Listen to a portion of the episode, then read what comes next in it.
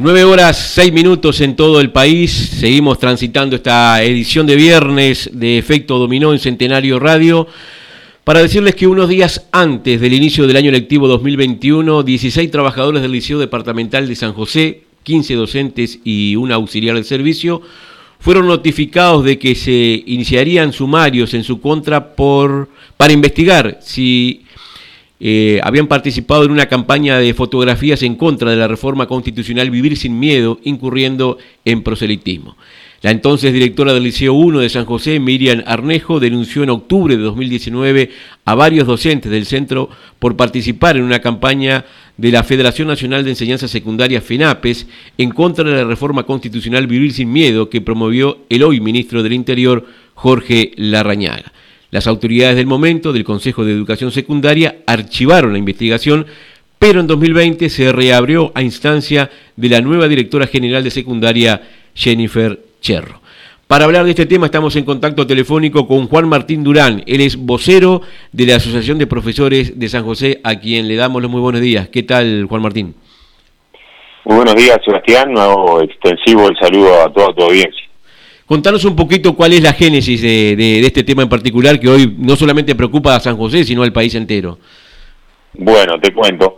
Este fue este muy muy ajustado la, bastante ajustado a la realidad el relato que hiciste previo la, la introducción este fue así en una campaña a nivel nacional eh, nos sacamos son las la, la fotografía de la denuncia son eh, cuatro hay cinco, perdón. Hay una en el patio interior del liceo, hay dos en, en adscripción de planta baja, hay una eh, en un, con una cartelera gremial de fondo, este, pero que sigue en investigación, porque en realidad el compañero que se sacó la foto allí es una cartelera que está en FENAP en Montevideo, o sea que no está dentro del liceo, y hay otra que estamos eh, yo estoy allí, en esa que estamos unos nueve, diez compañeros afuera del liceo, en la vereda.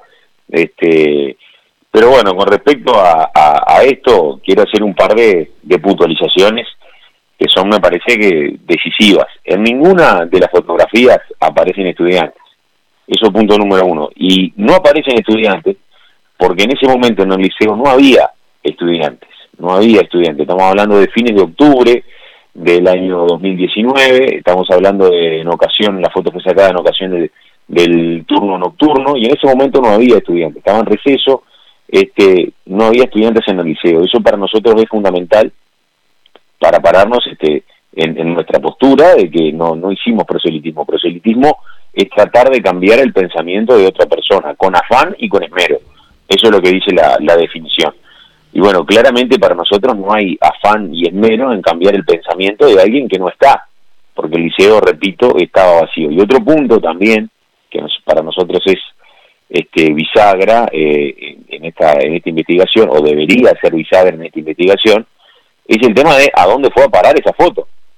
¿Sí? Porque tengo que aclarar que no, no, no fueron fotos de una divulgación pública, no fueron a las redes personales de, de los docentes, no, no, fueron a parar a la cartelera del liceo, ni siquiera la cartelera gremial que hay en, el liceo, fueron a parar directamente a la página de FENAPES a nivel nacional, ni siquiera a la página de, FENAPES San José. Este, entonces, quien, quien tomó la foto para hacer la denuncia, la única posibilidad, el, no hay otra posibilidad, digamos, que de, de, que las haya conseguido en otro lugar que no fuera entrando a la página de FENAPES en una página sindical a nivel nacional. Entonces, por supuesto que no hay intención de, violar la laicidad ni de hacer proselitismo político, este, pero más allá de, la intención, eh, estamos totalmente seguros que todos los estudiantes y todas las personas que vieron la foto fue a partir de la denuncia.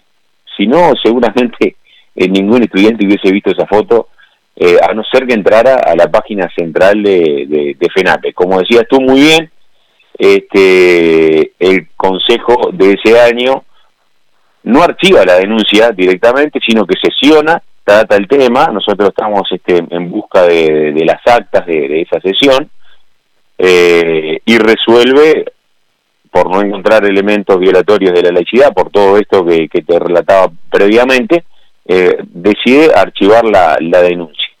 En 2020 se desarchiva la, la lamentada denuncia, eh, bueno, el nuevo consejo le da curso, se hace una investigación, el 21 de diciembre del año pasado ya está firmada la resolución por la directora general Jennifer Cherro, o sea que el 21 de diciembre ya estaba pronta para ser notificada.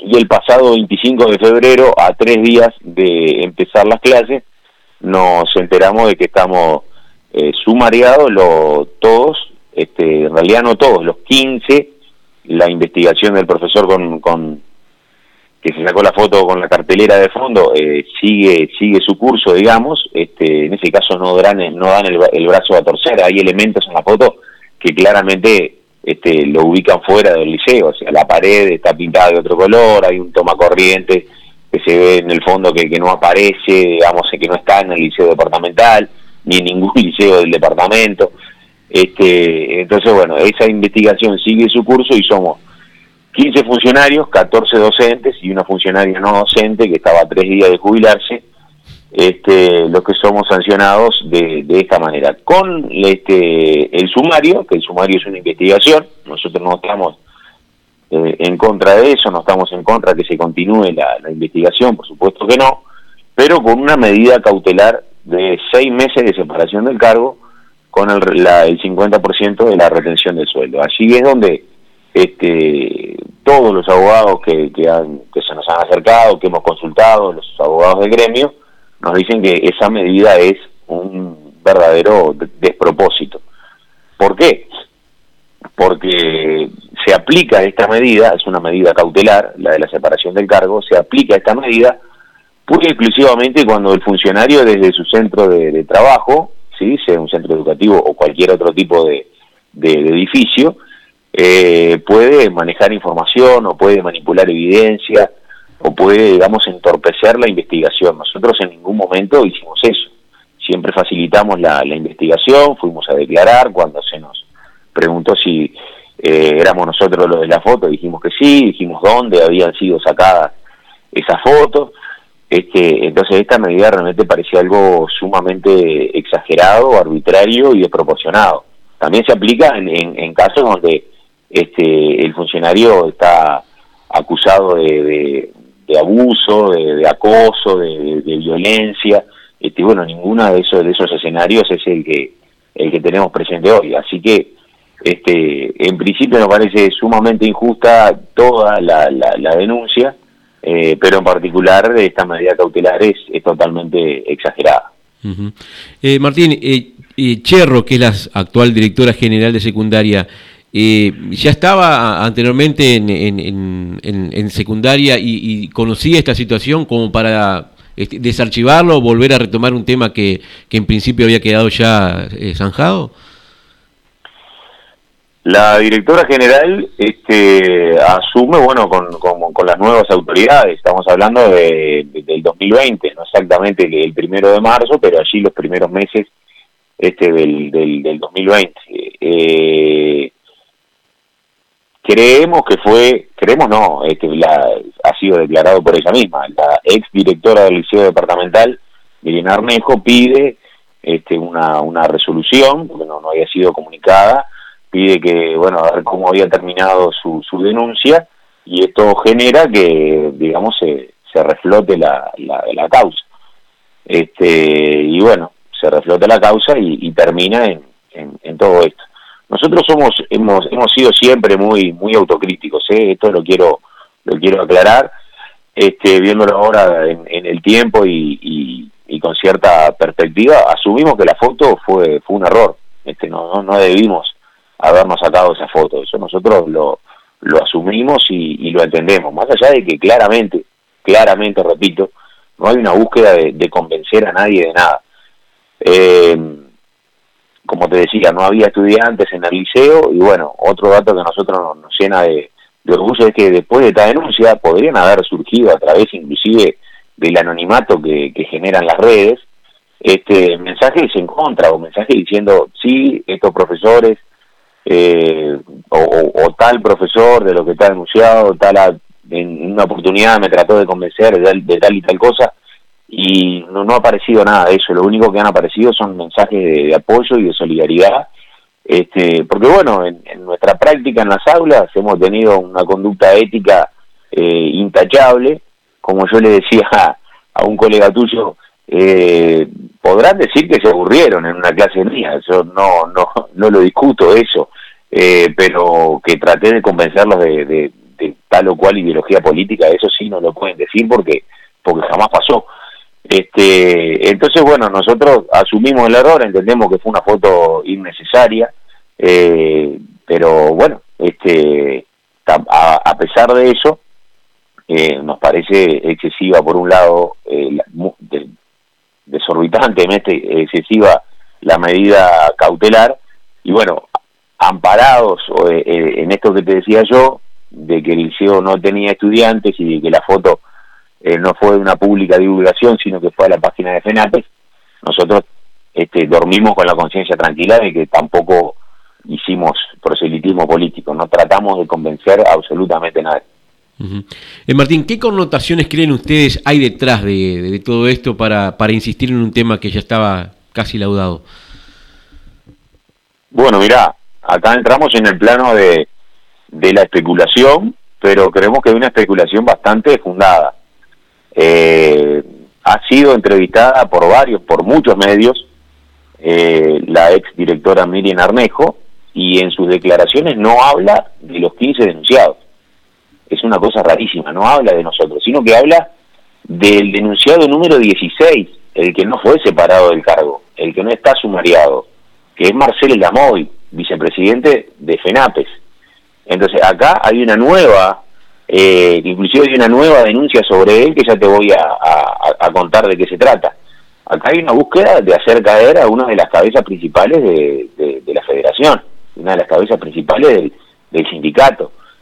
Este, e, en el supuesto de que él se había sacado la foto dentro del liceo departamental, se realiza esta, esta denuncia, creemos nosotros que para hacerlo creer a él, porque hay detrás de todo esto un tema personal, la ex directora del, único docente que habla es de él, ¿sí? Este, y bueno, eh, como daño colateral a, esa denuncia y a esa búsqueda de hacerlo caer a él, este, caemos todos nosotros, ¿sí? Que en realidad no, no, no somos personajes de, fuerza dentro de la, de la federación, somos afiliados como, cualquiera. Este, ¿Por qué te digo que, es algo es algo personal? Ahora se realiza una nueva denuncia a Marcelo Lamoy por entrar con un tapaboca eh, a una elección de horas a la que fue a participar como delegado, a la que fue a participar como veedor por parte de FENAPES, eh, y la, el, el tapabocas, ¿sabes lo que decía? FENAPES. FENAPE, no decía otra cosa que FENAPE, Federación Nacional de Profesores de Enseñanza Secundaria.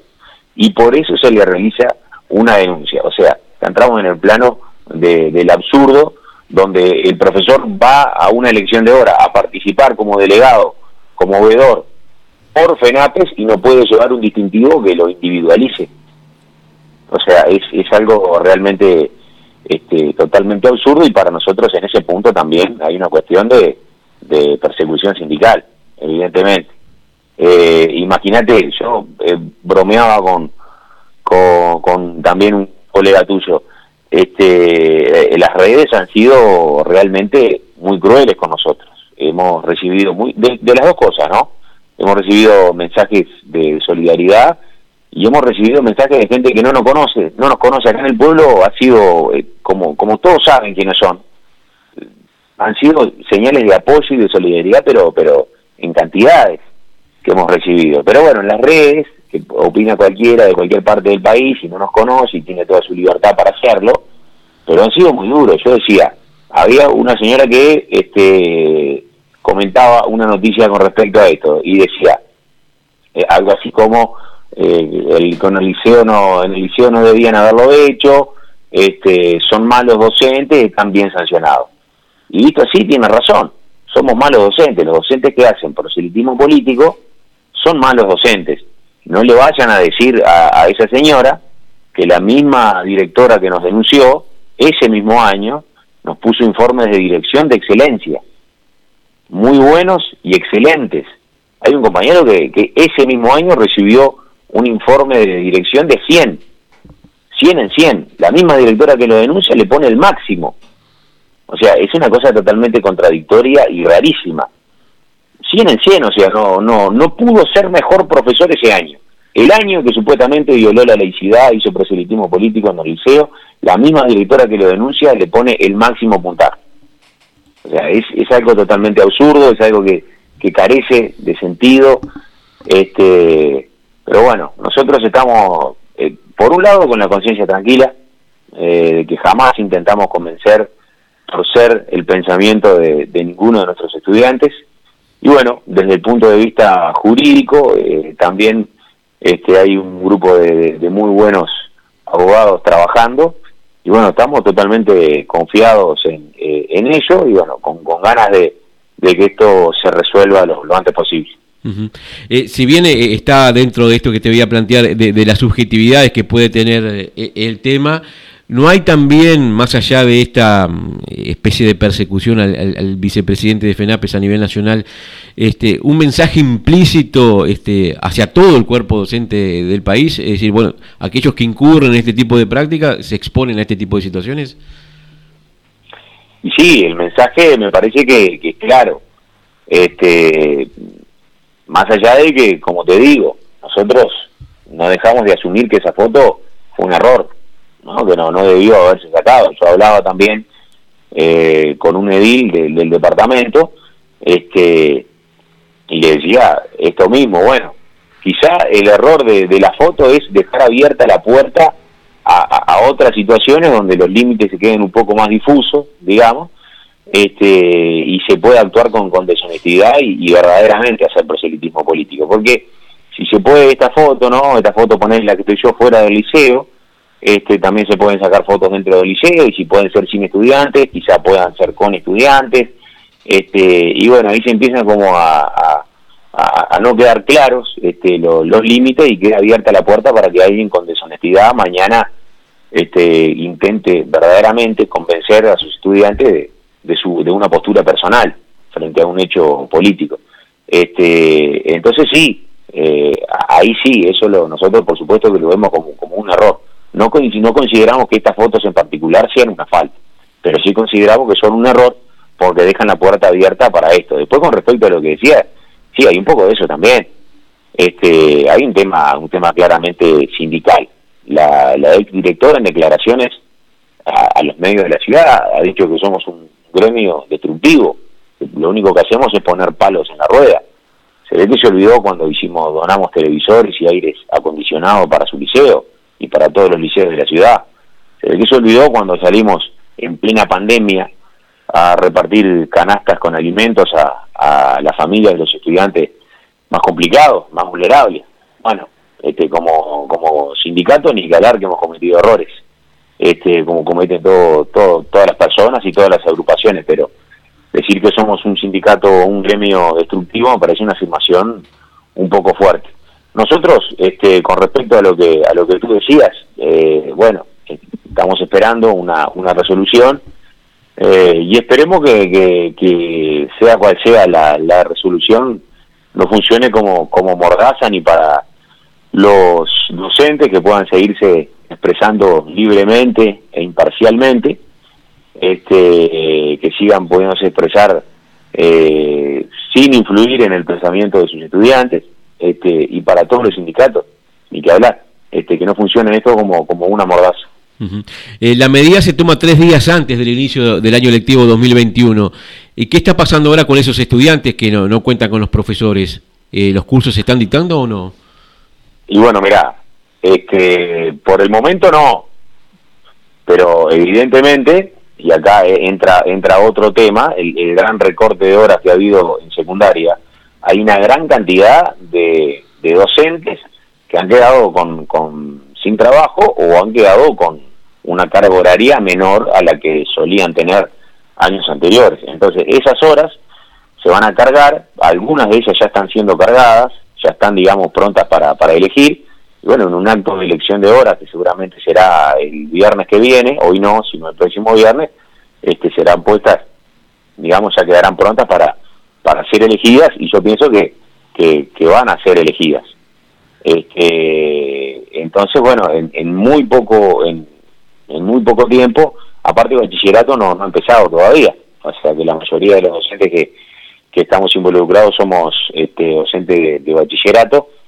Como muchos, yo supongo que estarán una semana o dos semanas en clase, este, no, no, no más de eso, porque como te digo, hay muchos docentes con, con una este, baja carga horaria o, sin trabajo que seguramente van a, a elegir esas, esas horas.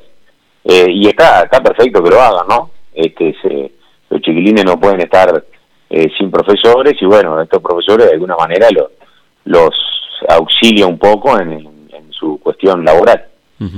Eh, Martín, te propongo una muy breve pausa comercial y a la vuelta de la misma hablamos un poquito de, de este tema en particular, salimos de, de, esta situación puntual para cómo puede estar impactando la educación todo el tema de los recortes de horas y lo que se ha planteado puntualmente a través de la ley de urgente consideración. Impecable. y mi con vos.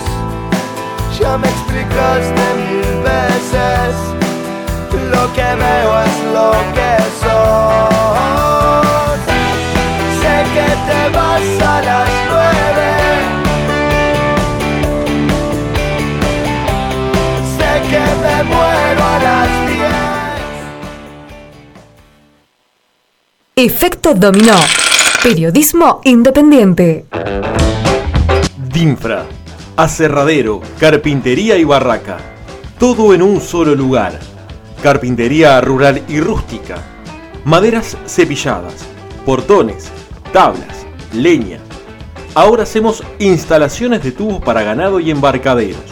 Materiales de construcción, ferretería, tornillería, artículos de electricidad, bazar, pesca, raciones, alambres, flete propio, compra de montes en pie para leña y aserradero. Teléfonos 091 91 9104 4538 8344 099 538 043. Abrimos de lunes a viernes de 7.30 a 12 y de 14.30 a 19 horas. Sábados de 7.30 a 12 horas. DINFRA, en Santa Catalina, Ruta Nacional número 2. Kiboy cumple 10 años liderando el mercado del bombeo solar en Uruguay. 10 años brindando soluciones en aguas seguras, eficientes y garantizadas. Próximamente anexaremos Showroom frente a nuestro local en Boulevard Cardona 1541 demostraciones de equipos y productos, asesoramientos, proyectos acordes a cada necesidad. Kiboy Sociedad Anónima y su red de distribuidores e instaladores en todo el país brinda el más eficiente y profesional servicio postventa del mercado. Todos nuestros socios e instaladores del país son capacitados por los ingenieros de Lorenz de Alemania. Kiboy, respaldo y garantía asegurada. Boulevard Cardona 1541, Cardona, Soriano, www.queboy.com.uy. Teléfonos 45 36 77 50 y 092 539 580. La oportunidad del año. Se viene el febrero Mari. Adquiera su implemento Mari durante todo el mes con beneficios especiales en 14 modelos de mixers verticales y horizontales y toda la línea de implementos. Financiación por Brow, BBVA, Itaú, Santander, Scotiabank, Prolesa y financiación de la casa. www.mari.com.uy. Mari, respaldo asegurado. Y recuerde, comprando cualquier línea de mixer, participa del paquete Plus, con descuentos especiales en nueve empresas, además de un sorteo de una balanza Hook. Este es un mensaje para vos, que sos emprendedor y te preguntas, ¿cómo lograr nuevos clientes y aumentar mis ingresos? Lo que necesitas para despegar es un nuevo sitio. Desarrollamos tu sitio web a medida, con todas las herramientas tecnológicas necesarias para facilitar tu trabajo. Diseño atractivo y dinámico. Haz que tus clientes se enamoren de tu sitio. Desarrollo adaptativo. Perfecta visibilidad en equipos de escritorio, tablet y celulares. Hosting packs escalables. Que tu crecimiento no tenga límites. Marketing digital y SEO. Tu presencia en los principales buscadores y redes sociales harán la diferencia frente a tus competidores. ¿Qué estás esperando para hacer tu nuevo sitio con nosotros? Consultanos, tenemos un plan ideal para vos. Solicita una entrevista hoy mismo. 093 809 756. Somos arroba nuevositio.uy. Somos Nuevo Sitio, puro desarrollo. www.nuevositio.uy. Ocho razones para elegir Petrobras Cardona. Rápida y especializada atención en pista las 24 horas. Entrega de combustible en el campo en forma segura, según normas exigidas con surtidores cuentalitros. Línea de agroquímicos para cultivos de invierno y verano. Promoción en lubricantes. Lubricentro. Baterías Moura y Radesca. Venta de gas. Accesorios para automóviles. Petrobras Cardona. Serviagro SRL Teléfonos 4536-9218 o 4536-7147. Ventas 099 276790. Si pensás en la mejor alineación y balanceado de tu vehículo, en arreglar esos detalles de chapa y pintura que rompen tus ojos, Taller 25 de agosto en José Enrique Rodó Trabajos con todas las aseguradoras. Teléfonos 4538-2502, celulares 099-747-782 y 095-696-572. En la Intendencia de Soriano, trabajamos en el mantenimiento de tus calles y caminos Cuidamos tus plazas y espacios verdes. Protegemos tu salud. Te proponemos actividades saludables. Te brindamos mayor calidad urbana iluminando calles y manteniendo limpia tu ciudad. Te ayudamos a producir mejor. Rescatamos nuestra cultura y encaminamos el turismo con infraestructura y eventos de nivel. Soriano hace. Todos juntos lo hacemos. Soriano, Departamento Fértil. Escuchá Centenario Radio y llévanos contigo donde vayas. Descargate la app desde Play Store o escuchanos en www.periódicocentenario.com.uy. Efecto Dominó. De lunes a viernes de 8 a 10 a.m. por Centenario Radio. Como que